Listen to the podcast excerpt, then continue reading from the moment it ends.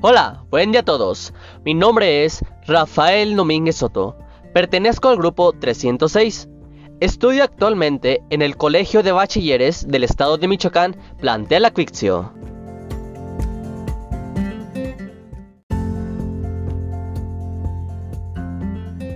Actualmente curso la capacitación de contabilidad primer módulo.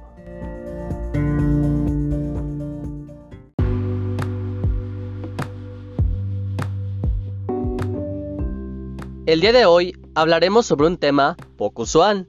Hablaremos sobre el proceso administrativo de una empresa y expondremos un ejemplo de la empresa, como por ejemplo podría ser una cervecería.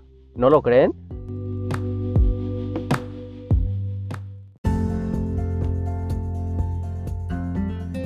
Empecemos. En el proceso administrativo se entiende que es un proceso que se da con el fin de manejar una empresa y administrarla. Las cuatro etapas de dicho suceso son planeación, organización, dirección y control. En este pequeño pero resumido podcast te hablaré sobre un ejemplo de una empresa en la que se expliquen las cuatro fases del proceso administrativo. Para este ejemplo, expondremos el ejemplo de una empresa cervecera mexicana que quiere comenzar en pequeña cantidad y darse a conocer a las personas.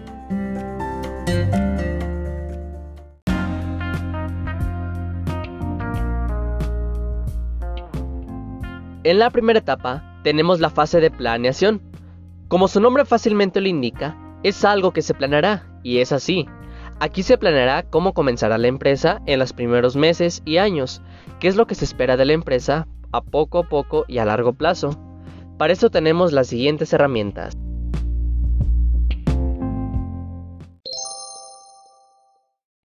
Tenemos la misión, lo que somos como empresa. Aquí es la misión que quiere la empresa, ¿Qué impacto quiere en el mercado? En este caso, nuestra empresa es mexicana. Nuestra misión con nuestra cervecería es ser líderes en el mercado, saber lo que la gente quiere en una cerveza y que los precios sean totalmente accesibles. Visión, lo que queremos llegar a ser. En nuestra cervecería, a largo plazo como una empresa líder nacional, queremos llegar a ser una empresa que ya exporte de manera internacional a diferentes países del mundo. Lo sé, tenemos visiones grandes. en los objetivos es mantenernos en el gusto de la gente, que pruebe una cerveza y que quede totalmente satisfecha con el sabor y la calidad que se ofrecerá. En los valores, obviamente, se quiere mantener ese orgullo de ser mexicanos, esa pasión que se siente cuando vemos ondear la bandera mexicana en alguno de los estadios extranjeros en algún partido de algún mundial. Se quiere ser honesto con nuestra gente, con nuestros consumidores. En estrategias, en este caso, realizar encuestas sobre, sobre lo que la gente busca en una buena cerveza y qué tanto les importa la calidad del producto por cuáles razones consumirían el producto y muchas preguntas más y estrategias que se pueden emplear en este ámbito estratégico. Programas. Sí, como el nombre lo dice, se va a programar los tiempos previstos que se tienen en cada parte del proyecto. Reglas y normas. Como cualquier salón de clases, escuela, biblioteca, etc.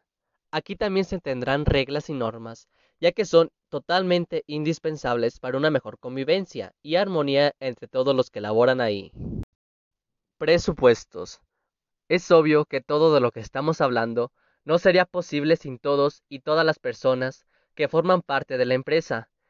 Todo el capital y recursos que aportan las personas morales es la parte fundamental de la empresa. En la siguiente fase tenemos la organización que es una fase demasiado importante, ya que se empieza a organizar todas las labores a realizar dentro de la empresa, del trabajo minucioso de cada trabajador, las secciones y departamentos en que se dividirá.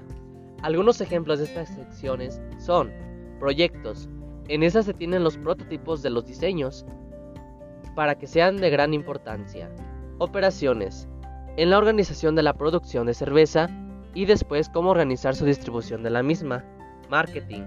Este último es muy importante y ligado a la investigación de los mercados y a lo que la gente busca en una buena cerveza. Esto ya lo platicamos en la fase anterior.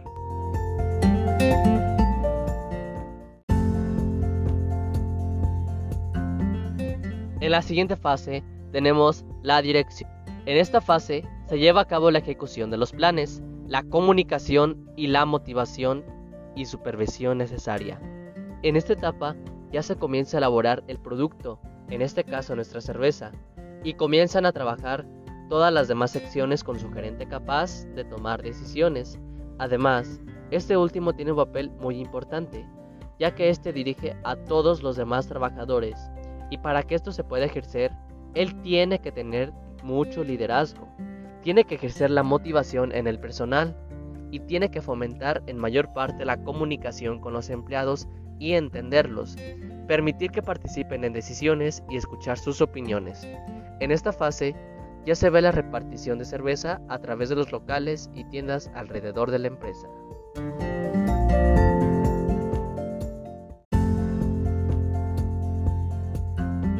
En fin, llegamos a la fase última. Esta se trata sobre el control. Esta fase es la última en el proceso administrativo de una empresa. Aquí es donde se busca medir los resultados obtenidos con la finalidad de mejorar todo lo que sea necesario en nuestra empresa ya sea cualquier tipo de problema que se haya dado a lo largo del proceso, por eso hay que mejorarlos. En el caso de nuestra cervecería, que haya una baja en la motivación del personal, que se hayan bajado los imprevistos que se tenían y así como más problemas que se tenían, hay que volver a mejorarlos y darles una vuelta, al proceso y mejorarlo. Estas fueron las cuatro fases del proceso administrativo con el ejemplo de una empresa cervecera.